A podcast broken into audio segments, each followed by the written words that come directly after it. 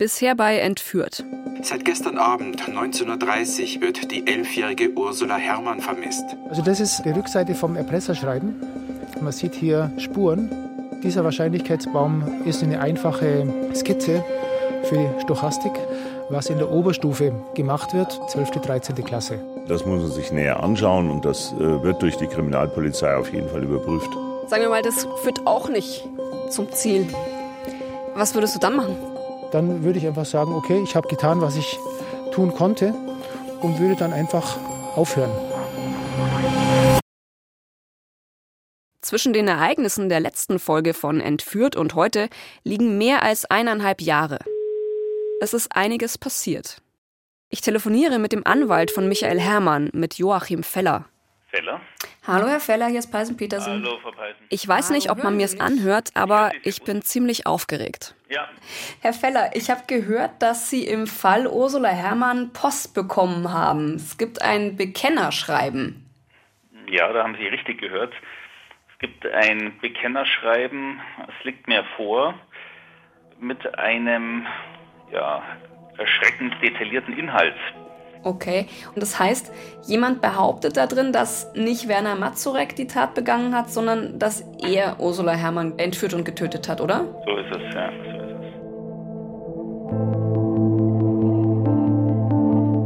Das ist Entführt, ein Podcast über den Fall Ursula Herrmann. Folge 7, das Bekennerschreiben. Ich bin Katja Peisen-Petersen. Jetzt ist also dieses Bekennerschreiben aufgetaucht. Mittlerweile habe ich es auch gelesen. Jemand behauptet darin, er habe Ursula entführt und getötet.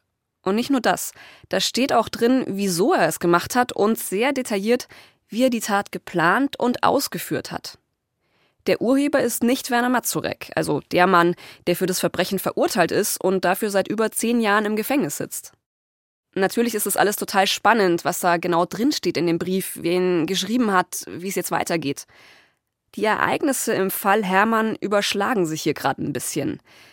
Ich atme jetzt erstmal tief durch und versuche die Dinge zu ordnen. Also von vorne. Zurück in den Oktober 2018. Vor über zwei Jahren hat Ursulas Bruder Michael der Augsburger Staatsanwaltschaft neue Indizien rund um Ursulas Entführung vorgelegt. Michael denkt, dass Schüler aus einem nahegelegenen Internat was mit der Sache zu tun haben.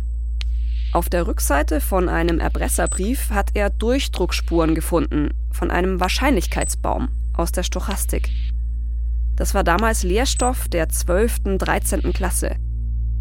Außerdem haben Schüler einen Klingeldraht vom Tatort mitgenommen, ihn bei sich im Zimmer deponiert und dazu widersprüchliche Aussagen gemacht, die keiner bei der Polizei nachgeprüft hat. Mit diesen und mit weiteren Indizien ist Michael also zur Staatsanwaltschaft gegangen. Da war er noch hoch motiviert. Start. Genau, also er nimmt jetzt auf bei mir. Wir haben damals miteinander telefoniert. Wunderbar. Also du hast dem Staatsanwalt in Augsburg einen Brief geschrieben. Ganz genau. Letztendlich kam es dann dazu, dass wir letzten Donnerstag diesen Tatverdacht eben in schriftlicher Form dann der Staatsanwaltschaft in Augsburg überreicht haben. Wir, das sind Michael Herrmann und sein Anwalt Joachim Feller. Das ist der, mit dem ich am Anfang von dieser Folge schon mal telefoniert habe. Der Tenor von beiden Staatsanwälten war, dass sie einfach wirklich konkrete Fakten brauchen, um überhaupt über Ermittlungen nachzudenken. Also haben wir es dann wirklich auch ganz konkret formuliert, auch mit der Nennung von Namen und die Sachverhalte, die uns eben dazu bringen, warum wir so viel Sicherheit haben, dass es wirklich ein sehr deutlicher Tatverdacht ist. Und was erhoffst du dir jetzt? Meine Hoffnungen sind, dass, dass sie sich trauen, Ermittlungen aufzunehmen. Also ich denke, das wird von den Staatsanwälten schon auch eine gehörige, eine gehörige Portion Mut erfordern, da tatsächlich tätig zu werden. Während Michael auf eine Antwort von der Staatsanwaltschaft wartet, schreibe ich an diesem Podcast. Die ersten sechs Folgen erscheinen im Juni 2019 und die Resonanz darauf ist groß. Filmautoren laden mich als Ideengeberin ein. Sie planen aus dem Fall eine fiktionale Thriller-Serie zu machen. Ursulas Schicksal setzt Urängste frei. Sie war jung, sie war unschuldig. Sie wurde lebendig begraben.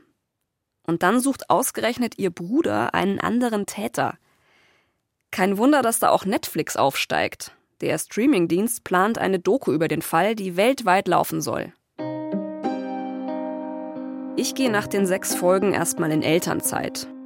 Meine zweite Tochter wird geboren, der Familienalltag nimmt mich in Beschlag und trotzdem, das Verbrechen kommt immer wieder hoch. Vor allem, wenn ich am Ammerseeufer entlang spaziere, da denke ich an Ursula. Wer hat sie in dieser Kiste ersticken lassen? War es Werner Mazurek oder waren es ganz andere Täter? Immer wieder durchforste ich die Akten, auch in meiner Elternzeit. Ich brüte über Abhörprotokollen und Zeugenvernehmungen. Statt Antworten zu finden, tun sich nur weitere Fragen auf. Eine Antwort kommt dann aber doch. Im August 2019, ungefähr zehn Monate nachdem Michael seine Indizien eingereicht hat, äußert sich die Augsburger Staatsanwaltschaft in einer Pressemitteilung. Hinweise im Fall Ursula Herrmann geben keine Möglichkeiten für neue Ermittlungen. Aus den vom anwaltlichen Vertreter des Nebenklägers eingereichten Hinweisen, die der Staatsanwaltschaft ohne konkrete Antragstellung eingereicht wurden, ergeben sich keine zureichenden tatsächlichen Anhaltspunkte für verfolgbare Straftaten anderer Personen. Ich bin ernüchtert. Keine neuen Ermittlungen. Auf der einen Seite war ich irgendwie drauf eingestellt. Auf der anderen Seite war da aber immer dieses kleine Fünkchen Hoffnung, dass da vielleicht doch noch was gehen könnte. Ich lese also im August 2019 die Mitteilung und denke erstmal an Michael. Wie es ihm jetzt wohl geht? Ich lasse ihn in Ruhe. Die Fragen müssen jetzt eh woanders gestellt werden, bei der Augsburger Staatsanwaltschaft. Wieso gibt es keine neuen Ermittlungen? Und was sagt die Staatsanwaltschaft zu Michaels Hinweisen? Ich verabrede mich mit ihrem Pressesprecher, mit Oberstaatsanwalt Matthias Nikolai. Ich bin nervös.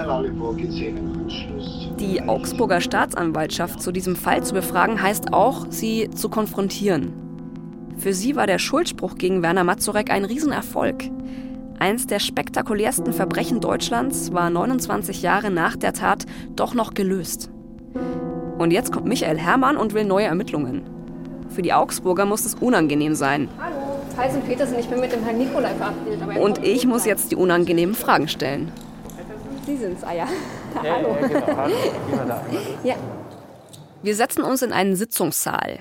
Der Oberstaatsanwalt holt mehrere Zettel hervor und legt sie vor sich ab. Ich würde gerne wissen, warum die Staatsanwaltschaft Augsburg keine Ermittlungen mehr aufnimmt im Fall Ursula Herrmann. Ein Ermittlungsverfahren bzw. neue Ermittlungen aufzunehmen, kann man nur, wenn eine verfolgbare Straftat vorliegt. Nachdem seit dem Tatgeschehen aus dem Jahr 1981 bereits fast 30 Jahre vergangen sind, ist Verjährung eingetreten und damit keine neuen Ermittlungen mehr möglich. Wahrscheinlich hört man's, der Oberstaatsanwalt liest seine Antwort ab. Das Ganze muss präzise sein, er muss auf seine Formulierungen achten.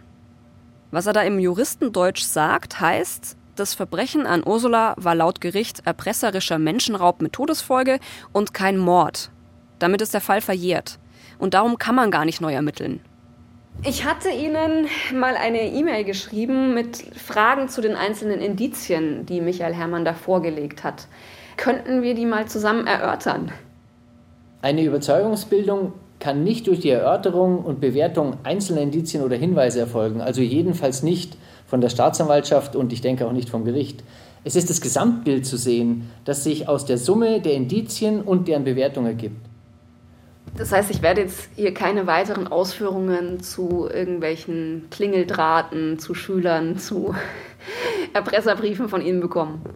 Die Erörterung und die Bewertung einzelner Indizien aus dem Zusammenhang gerissen verbietet sich für den seriösen Juristen. Also so wird es natürlich nichts mit der Konfrontation. Der Augsburger Staatsanwalt liest vorbereitete Antworten ab und er wird sich auf keinen Fall zu Michaels Indizien äußern. Ich bin enttäuscht.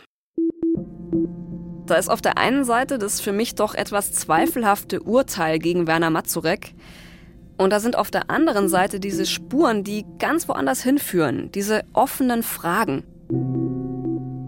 Keiner will ihnen nachgehen, weil das Verbrechen offiziell kein Mord ist und deshalb verjährt. Kurz nachdem die Staatsanwaltschaft verkündet hat, dass sie nicht mehr weiter ermittelt, sehe ich in der BR Rundschau. Im Fall Ursula Herrmann hat nicht nur die Justiz einen Schlusspunkt gesetzt, sondern jetzt auch der Bruder des Opfers, Michael Herrmann. Er will nicht länger für eine Wiederaufnahme der Ermittlungen kämpfen. Ich treffe mich mit Michael in einem Café in Augsburg. Es geht ihm gut. Wir sprechen miteinander über den Fall, aber mein Mikrofon bleibt diesmal aus. Michael will nicht mehr in der Öffentlichkeit erscheinen. Für mich macht er da keine Ausnahme. Michael erzählt mir, dass er zwar anderer Auffassung ist als die Staatsanwaltschaft, aber er respektiert ihre Entscheidung. Er selber will keine Statements mehr abgeben. Ich darf aber mit seinem Anwalt sprechen, mit Joachim Feller. So, Sie sind von München gekommen? Nein, nicht von München, ich komme von. Ich besuche mich als Anwalt in seiner Kanzlei in Landsberg. Zu diesem Zeitpunkt wissen wir beide übrigens noch nichts von diesem Bekennerschreiben. Das wird erst Monate nach unserem Gespräch auftauchen. Michaels Rückzug aus der Öffentlichkeit erklärt sein Anwalt so. Der Hermann muss jetzt einfach mal seinen Frieden auch finden. Er kann ja nicht sein ganzes Leben lang jetzt äh, sich mit der Sache beschäftigen. Das macht einen ja kaputt, sage ich mal. Ja, der muss irgendwie jetzt da einen Abstand gewinnen und seinen Frieden finden. Er hat jetzt wirklich alles versucht und er ist jetzt da, ja, irgendwie ja, doch gescheitert, die Wahrheit ans Licht zu bringen, also aus seiner Sicht die Wahrheit ans Licht zu bringen, weil er meint, die Wahrheit, die gibt es noch nicht. Die Indizien, die der Herr Herrmann vorgelegt hat, was halten Sie denn davon? Ich halte diese Indizien eigentlich für belastbarer als die Indizien, auf deren Grundlage damals verurteilt wurde. Und das hinterlässt halt schon so einen Beigeschmack, dass man sagt, naja, vielleicht will man halt auch da nicht so ran, weil es würde ja immer dazu führen, im Ergebnis, da ist ein falsch verurteilt worden. Und wir haben diesen Fall, wir, die bayerische Polizei, die bayerische Justiz, wir haben den Fall immer noch offen. Ist der Fall für Sie in Ihren Augen jetzt endgültig geschlossen? Nee, es ist nicht Schluss. da gibt es so viele Unterstützer, die, ähm, die sagen, okay, wir würden hier weitere Ermittlungen auf der Ebene außerhalb der Staatsanwaltschaft äh, unterstützen und vielleicht können wir doch noch einen Täter präsentieren. Ich höre da schon ein bisschen raus, dass vielleicht da von Ihnen auch was ausgehen könnte. Nicht nur von diesen Unterstützern. Also ich sage mal so, die Akte ist noch nicht abgelegt. Mehr möchte ich dazu jetzt im Moment nicht sagen. Was diese Unterstützer im Hintergrund betrifft, dazu muss ich mich bedeckt halten. Nur so viel, ich weiß, dass es sie gibt und dass sie nach verschiedenen Seiten hin recherchieren. Ob sie noch was erreichen können, werden wir sehen. Die Zeit spielt gegen eine Aufklärung, denn mögliche Zeugen, Mitwisser werden ja auch nicht jünger. Apropos Zeit. Werner Mazurek sitzt jetzt seit über zehn Jahren in Haft. Für ein Verbrechen, das er nicht begangen haben will. Ich denke zurück an meinen Besuch bei ihm in der JVA Lübeck. Was ist eigentlich aus der Geschichte geworden, die er mir damals erzählt hat? Von wegen, er kommt bald raus, weil ein Privatdetektiv diesen Tonbandgeräteverkäufer aufgespürt hat.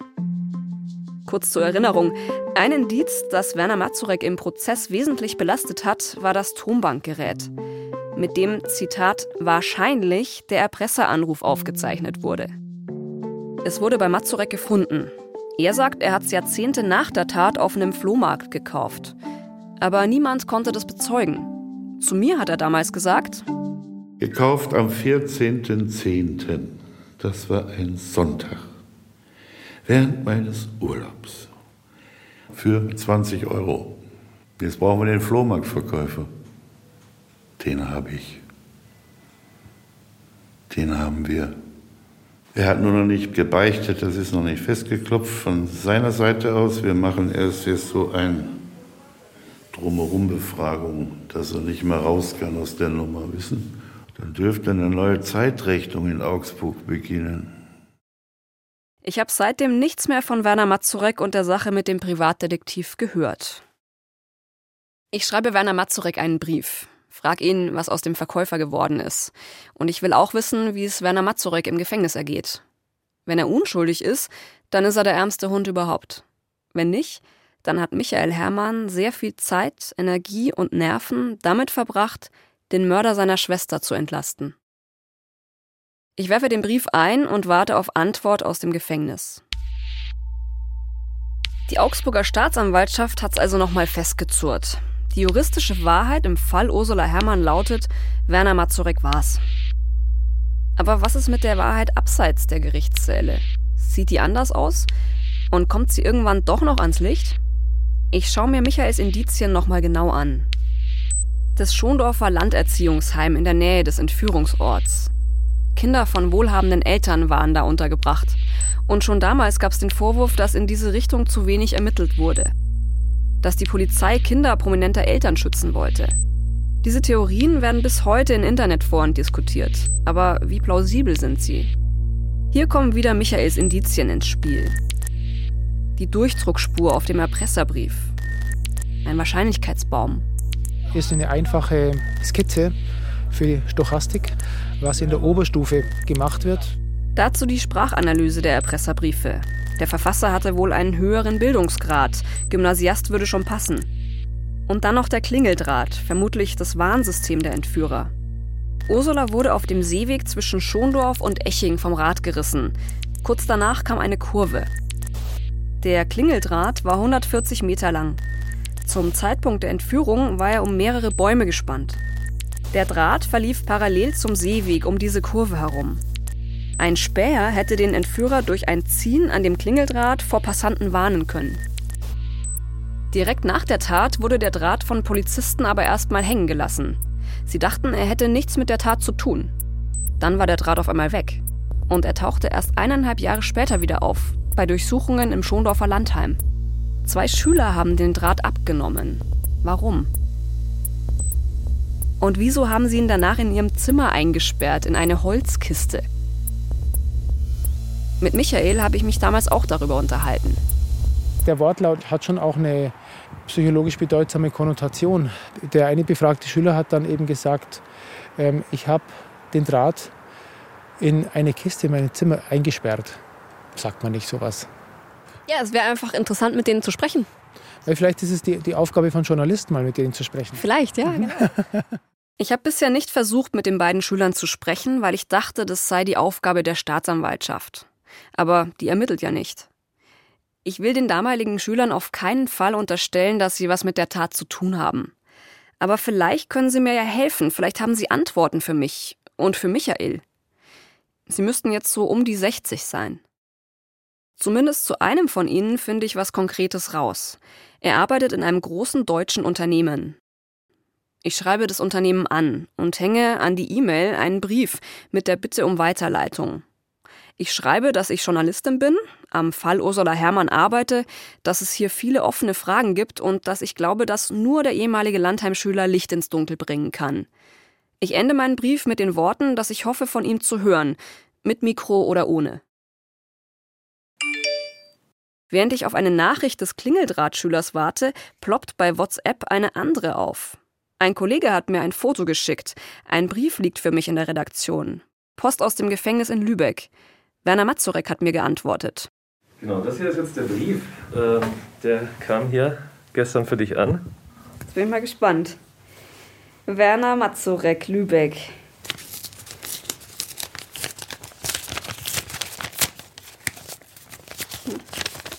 Der hat sogar sein eigenes Briefpapier. Da steht oben Werner W. Mazurek und dann ein Spruch. Nulla pöna sine culpa. Also, mein Latein sagt mir, keine Strafe ohne Schuld. Handschriftlich geschrieben. Sehr geehrte Frau Peisen-Petersen, vielen Dank für Ihr Schreiben. Natürlich erinnere ich mich an Ihren Besuch. Ich sitze im Rollstuhl, leide aber nicht an Demenz. Zu Ihren Fragen. Mein Privatdetektiv ist leider kurz vor dem Ziel verstorben. Es wird weiter ermittelt. Ich habe Ihr Doku-Werk nicht gehört, nur so viel. Meine Unterstützer waren nicht begeistert. Voreingenommen, nicht neutral. Mit freundlichen Grüßen, Werner Mazurek. Okay. Ja, also, der Privatdetektiv ist also verstorben. So ein Zufall. Und sonst sagt er eigentlich nichts. Du glaubst, es gibt überhaupt keine Ermittlungen von seiner Seite, oder? Nein. Und auch die Unterstützer, die er hat, also ich glaube auf jeden Fall nicht, dass er da irgendwie irgendjemanden hat, der für ihn ermittelt. Wenn hier jemand ermittelt hat, dann war es Michael Herrmann. Aber der macht ja jetzt nichts mehr. Die Staatsanwaltschaft hat seine Indizien abgeschmettert. Ich frage mich immer noch, wieso. Ich kontaktiere Mazureks Anwalt, Walter Rubach. Wäre er von Michaels Indizien überzeugt gewesen, dann hätte er damit sicher einen Wiederaufnahmeantrag gestellt. Hat er aber nicht. Darf ich gleich loslegen? Klar. Ich muss nur Ursula Herrmann sagen, da rumort's schon in ihm. Was da abgelaufen ist, ist völlig unverständlich. Wie, wie kann man so dilettantisch Ermittlungen anstellen? Wie, das ist nicht, nicht einfach damit erklärbar, dass das in den 80ern war, ja? Walter Rubach zeigt mir einen Vermerk aus der Ermittlungsakte von 1988. Es geht darin um die Ausgrabung von Ursulas Kiste. Wenn Sie das lesen, dann sträuben sich Ihnen die Haare. Die Kiste wird gefunden, das Mädchen wird händisch aus dieser Kiste herausgenommen und dann muss die Kiste gesichert werden. Wie geschieht das? Hier wird es beschrieben. Herr W. gab an, der damalige Bürgermeister habe einen Kasten Bier besorgt, da es am Tag der Ausgrabung sehr heiß gewesen sei. Getrunken habe jeder an der Ausgrabung Beteiligte eine halbe, eventuell auch zwei. An der Ausgrabung seien vier Männer der Freiwilligen Feuerwehr Eching, zwei Kriminalbeamte und zwei Zeitungsreporter beteiligt gewesen. Auf Frage erklärte Herr W., dass die Kronkorken teilweise am Ausgrabungsort weggeworfen wurden. Das ist die Beschreibung, wie ein wesentliches Beweismittel gesichert worden ist. So. Und so ging das ja weiter. Was jetzt so alles noch kommt, deutet nur darauf hin, dass es viele Spuren gegeben hat, die man hätte verfolgen können, wenn es denn jemanden gegeben hätte, der einen genauen Plan hatte. Hatte niemand gehabt? Sie kennen diese Indizien ja auch. Mhm. Wie beurteilen Sie die denn? Ja, die Indizien, die Herr Herrmann da zusammengetragen hat, sind hochinteressant, führen aber zu nichts. Das klingt alles sehr plausibel, aber kein Richter würde diese Indizien dafür verwenden, um ein Wiederaufnahmeverfahren auch nur für zulässig zu erklären. Warum nicht? Zum Beispiel geht es um dieses Papier. Der Anwalt meint damit den Erpresserbrief mit den Durchdruckspuren drauf. Das beweist nur, dass es die gibt, aber es sagt nichts darüber aus, dass nicht zum Beispiel der Verurteilte auch über das Papier hat verfügen können. Dass er das einfach sich geholt hat, das schon drauf war und er darauf dann genau. was geschrieben hat. Woher es auch immer kommen mag. Er hat es in der Mülltonne gefunden, er hat es sonst wo gesehen, wie auch immer. Das ist möglich. Was ist mit dem Klingeldraht und den Schülern? Das mit dem Klingeldraht ist genau das Gleiche. Dieser Klingeldraht hat eine Rolle wahrscheinlich gespielt. Es kann sein, dass an der Operation diejenigen beteiligt waren, bei denen man den Klingeldraht gefunden hat. Aber es ändert nichts an der Tatsache, dass man aus Sicht eines Gerichts davon ausgehen kann, dass auch der Verurteilte diesen Klingeldraht benutzt hat. Also es führt natürlich zu Überlegungen und macht diesen Fall so verrückt und auch so mysteriös, weil es alles offene Enden sind. Wie schwerwiegend müssten dann diese anderen Beweise sein, um überhaupt das zu erreichen? Um es mal grob zu sagen, es müsste einer erklären, ich war es. Ein anderer als der jetzt Verurteilte. Ich vermute, das wird nicht passieren. Und dann, ein paar Monate später, passiert genau das. Da erklärt einer tatsächlich, ich war's. Jetzt also mal ausführlich zu diesem Bekennerschreiben. Es ist vor wenigen Monaten aufgetaucht, im November 2020. Mehrere Stellen haben es bekommen, auch Michaels Anwalt Joachim Feller. Herr Feller, es gibt ein Bekennerschreiben. Es gibt ein Bekennerschreiben, äh, es liegt mir vor, mit einem ja, erschreckend detaillierten Inhalt, möchte ich schon fast sagen. Okay. Und das heißt, jemand behauptet da drin, dass nicht Werner Mazurek die Tat begangen hat, sondern dass er Ursula Herrmann entführt und getötet hat, oder? So ist es, ja, so ist es. Und äh, wer hat dieses Schreiben unterschrieben? Also es gibt hier, ähm, die Unterschrift ist tatsächlich von einem. Ich werde den Namen hier natürlich nicht nennen, aber das kann ich sagen, der angebliche Verfasser ist ein ehemaliger Schüler des Schondorfer Landheims. Das ist das Internat ganz in der Nähe von Ursulas Entführungsort. Das ganze Schreiben ist äh, mit Computer geschrieben. Allerdings ist die Unterschrift ist handschriftlich. Okay. Ob das natürlich die Unterschrift von Herrn ist, vermag ich nicht zu sagen. Aber das Schreiben schildert, sagen wir mal, den Tatablauf mhm. und bringt zum Ausdruck, dass man sich der Sache nun stellen wolle und dass man mit der Schuld nicht mehr leben könne. Und im Schreiben wird auch ein Suizid angedroht. Okay. Haben Sie da auch irgendwie dann Schritte in die Wege geleitet, gerade mit dem Suizid, der da angedroht wurde? Ja, ich habe natürlich darauf reagiert und habe äh, mich vergewissert, ob sowas tatsächlich im Raum stünde. Und zu meiner Überzeugung ist es nicht der Fall gewesen. Und mein erster Eindruck ist auch, dass das Schreiben eben gerade nicht vom Herrn stammt. Ich habe zwischenzeitlich ein Telefonat mit dem Pressesprecher bei der Staatsanwaltschaft Augsburg geführt und die untersuchen das. Also die ermitteln tatsächlich in dieser Sache jetzt, weil das Schreiben selber ist ja das Vortäuschen einer Straftat, wenn es der nicht war, wovon ich ausgehe. Mhm. Und ja, und da wird jetzt ermittelt. Ja. Und was erhoffen Sie sich jetzt? Naja, also man muss mal das Motiv hinterfragen. Also es gibt ja zwei Varianten. Also entweder der Herr hat das geschrieben, dann hätten wir jetzt ein Bekennerschreiben, der Fall wäre gelöst. Mhm. Oder der hat es nicht geschrieben, da muss man mal fragen, was, was bezweckt denn jetzt der Verfasser eines solchen Schreibens? Wohin da die Reise geht, das ist mir selber noch nicht klar. Jetzt ist es ja so, der Fall Ursula Herrmann ist ja in der Presse ziemlich rauf und runter gegangen. Ähm, ich habe dazu beim Podcast zum Beispiel auch berichtet. Es gab mehrere Berichte auch über eben die Theorie von Michael Herrmann. Es gibt auch einiges so im Internet, was man findet bei Verschwörungstheorien. Können Sie sich vorstellen, dass da einfach nur einer sich jetzt wichtig machen will? Geht es in diese Richtung, wenn man das liest, oder glauben Sie an was anderes? Schwer zu sagen. Also das Schreiben ist in sich erschreckend schlüssig, äh, weil es eben so ein paar Details beschreibt, wie es tatsächlich hätte sein können. Mhm aber eben auch hinsichtlich Örtlichkeiten. Wir versuchen das jetzt gerade nochmal wirklich detailliert zu prüfen, ob wir da irgendwas drin finden, was man eben nicht als Zeitungswissen bezeichnen könnte. Okay, melden Sie sich bei mir, wenn Sie was Neues rausgefunden haben? Das würde ich machen, wenn ich was weiß. Äh, ich muss natürlich ein bisschen davon abhängig machen, in Abstimmung jetzt mit der Staatsanwaltschaft in Augsburg, inwieweit man dann weiter öffentlich über diese mhm. Dinge zunächst spricht, äh, über den Ermittlungsstand. Mhm, klar.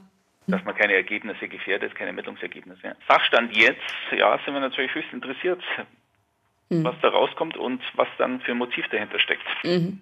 Vielen, vielen Dank. Ja, ich bedanke mich ebenso. Okay, tschüss. Alles Gute, tschüss. Also rufe ich wieder bei der Augsburger Staatsanwaltschaft an. Ich spreche wieder mit ihrem Pressesprecher, mit Oberstaatsanwalt Matthias Nicolai. Er gibt mir folgendes Statement. Bei Ermittlungsbehörden und Medienunternehmen sind mehrere Bekennerschreiben von einem angeblichen Täter im Fall Ursula Herrmann eingegangen. Die unverzüglich eingeleiteten Maßnahmen ergaben, dass der Brief wohl nicht von dem angeblichen Verfasser stammt. Das Bekennerschreiben stützt Michaels Theorie, dass es sich bei den wahren Tätern um ehemalige Internatsschüler handelt. Aber diese Theorie ist eben auch prominent in den Medien gewesen. Will sich hier nur einer wichtig machen oder steckt was anderes dahinter?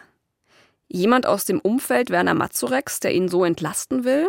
Oder ein Mitwisser, der die Öffentlichkeit auf eine bestimmte Spur führen will? Ich grüble gerade wieder an dem Fall, da bekomme ich einen Anruf. Und bei dem bleibt mir kurz mal die Luft weg.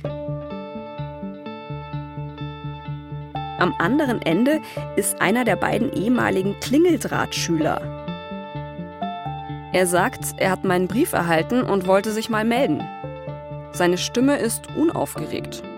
Wir sprechen lange miteinander. Am Ende frage ich ihn, ob er bereit ist, mir seine Geschichte für meinen Podcast zu erzählen, vor dem Mikro, öffentlich. Er will nicht. Aber dann überlegt er es sich anders. Wir telefonieren nochmal und diesmal darf ich ihn aufnehmen. Hallo, Herr hier ist Peisen Petersen vom Bayerischen Rundfunk. Ja, hallo, hören Sie mich? Ich höre Sie. Hören Sie mich auch? Ja, ja, ich höre Sie gut. Okay. Wunderbar. So, naja. Sie haben sich bereit erklärt, dass Sie in diesem Fall Ursula Herrmann ein kleines bisschen Licht ins Dunkel bringen können, vielleicht.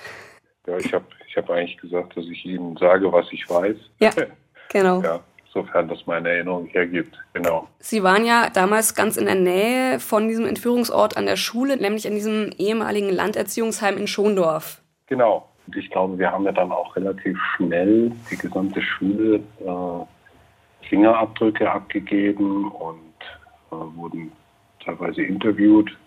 Und natürlich war dann sofort die Überlegung, was ist denn da passiert und um wen handelt es sich da, hätte es also ist es einer von uns, beziehungsweise hätte es einer von uns sein sollen. Mhm. Genau. Also das, das ein, ein potenzielles Opfer, weil natürlich auch im Landheim durchaus auch Schüler waren, Kinder von ja, prominenten Menschen oder Leuten mit, mit Geld auf jeden Fall, vielleicht mehr Geld als die Eltern jetzt von Ursula Herrmann hatten. Jetzt ist es ja so, sie finden sich in den Polizeiakten wieder. Da, da steht, dass sie eben zusammen mit einem befreundeten äh, Mitschüler einen Klingeldraht im Wald gefunden haben, den abgenommen haben und dann später der Polizei ausgehändigt haben. Welche Erinnerungen haben Sie denn daran noch?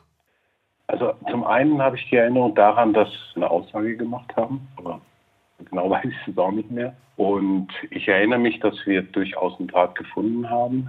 Ähm, und ja, einfach, weil dass wir den halt abgegeben haben, weil wir halt nicht wussten, was so ein Draht halt im Wald zu suchen hat. Ja. Mhm. Jetzt hat genau. Michael Herrmann hat so eine andere Theorie, dass da vielleicht auch ähm, Schüler von dem Landheim irgendwie was damit zu tun haben könnten. Und er ist über diese Klingeldrahtszene drüber gestolpert und hat da sehr viele offene Fragen. Und ich frage mich das auch. Und zwar haben Sie damals zu Protokoll gegeben, dass Sie diesen Draht beim Verfolgen einer Eule tagsüber gefunden haben. Wo wir uns jetzt als Laien fragen, so, hä? Eine Eule bei Tag? Eulen sind doch nachtaktiv. Ja. Ja. Also wenn, wenn das so zu Protokoll ist, dann war das wahrscheinlich auch so. Ähm, wobei ich natürlich zur, zur Frage der Eule, äh, das ist für mich eigentlich ganz klar. Ich habe noch nie nachts eine Eule verfolgen können, weil ich die nicht so gut sehe.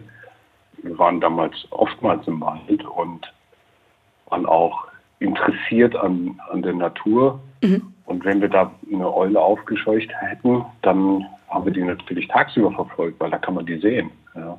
Meine Eulenfotos werden ja auch tagsüber gemacht und nicht nachts in der Regel. Ja, macht Sinn natürlich. Klar. Ja. ja. Sie waren damals ja 18 und äh, bei so Kindern würde ich mir denken, ja, okay, dass die mal so einen Draht mitnehmen zum Spielen oder so, verstehe ich. Warum nimmt man denn als 18-jähriger junger Erwachsener so ein, so ein Draht mit? Haben Sie da eine Erklärung für uns? Also ich kann mir eigentlich nur so vorstellen, dass wir der Meinung waren, dass so ein Draht einfach nicht im Wald gehört.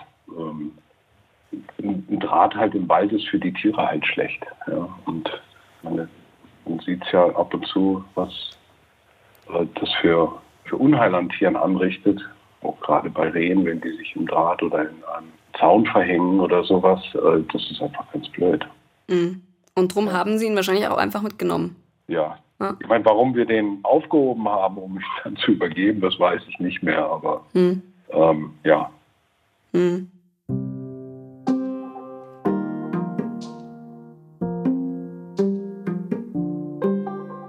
Ich habe endlich meine Antworten bekommen.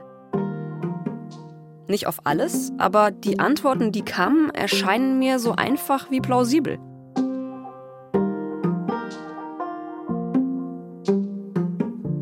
Ich glaube nach diesem Gespräch nicht mehr, dass die Klingeldrahtschüler was mit dem Verbrechen zu tun haben. Und trotzdem stehen Michaels Indizien weiter da in diesem Fall. Als offene Spuren. Der Wahrscheinlichkeitsbaum auf einem der Erpresserbriefe. Die Tüte mit eingeritzten Seeschlitzen zwischen Kistenvergrabungsort und Landschulheim. Die Theorie, dass das Verbrechen nicht aus Geldgier, sondern aus Abenteuerlust begangen wurde. Und, und, und. Man hätte vielen dieser Spuren in den 80ern nachgehen können, nachgehen müssen. Man hätte schneller Zeugen befragen, man hätte gründlicher Spuren sichern müssen. Es ist nicht geschehen. Und deshalb wird der Fall für Michael Herrmann wahrscheinlich für immer offen bleiben. Ich wollte dich eigentlich mal fragen, abgesehen jetzt von diesen ganzen Ermittlungen und so, mhm. ähm, wenn man hört, wenn man die Nachricht bekommt, okay, Bruder, Schwester ist gestorben. Mhm. Aber dann auch noch, weil wir eben gerade an dem Ort sind, mhm. in einer Kiste im Wald alleine erstickt. Mhm. Das ist doch, wie hält man das aus? Ich glaube, ähm, ich habe es aus zwei Gründen aushalten können. Das eine ist tatsächlich eine, eine, Glaubenshaltung, die ich damals wohl noch stärker hatte als heute. Also wo ähm, das Nachdenken über den Tod schon auch eine Sache war, die ich vorher schon praktiziert habe. Also was, was passiert mit dem Menschen überhaupt? Was ist der Mensch überhaupt? Die, die Sinnfrage und all diese existenziellen Dinge. Das hat mich damals äh, in, diesem, in dieser Altersstufe 17, 18 sowieso bewegt. Das ist das eine. Das zweite ist, dass wir damals auch schon natürlich gesagt bekommen haben, dass ähm, sie an Sauerstoffmangel gestorben ist. Das heißt, dass sie in dieser Kiste ähm, einfach eingeschlafen ist. Das war eigentlich unser, der erste Befund, den wir bekommen haben. Hast du oft Bilder im Kopf gehabt davon? Nein, überhaupt nie.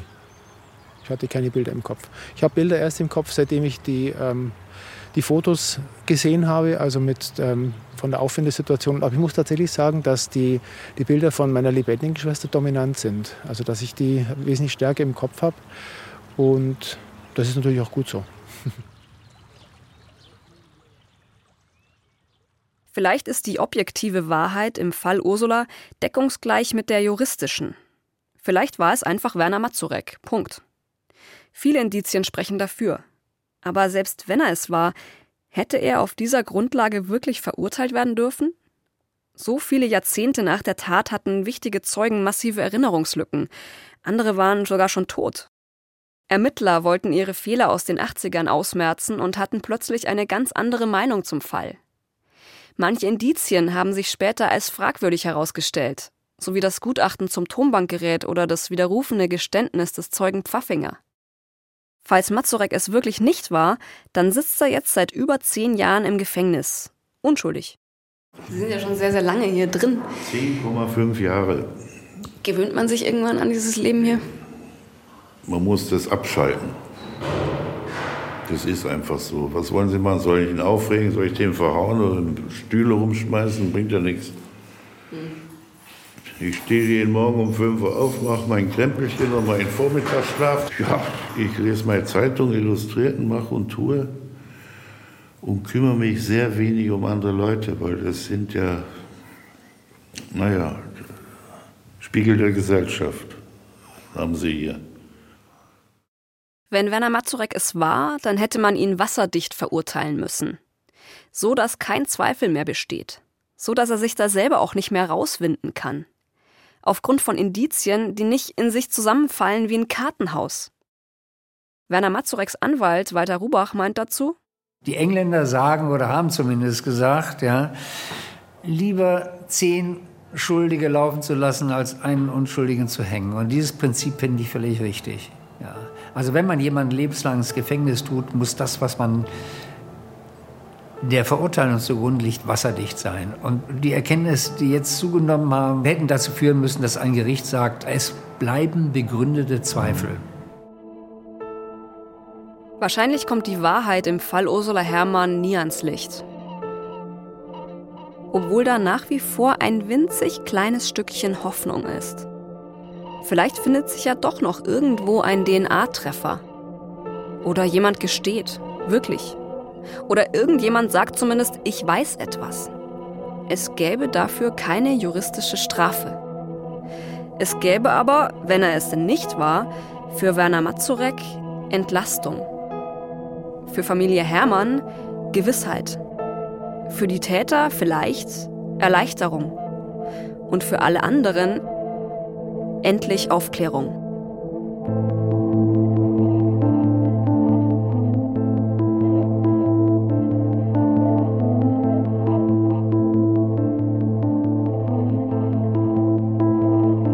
Das war die siebte und letzte Folge des Podcasts Entführt, der Fall Ursula Herrmann. Von mir, Katja Peisen-Petersen.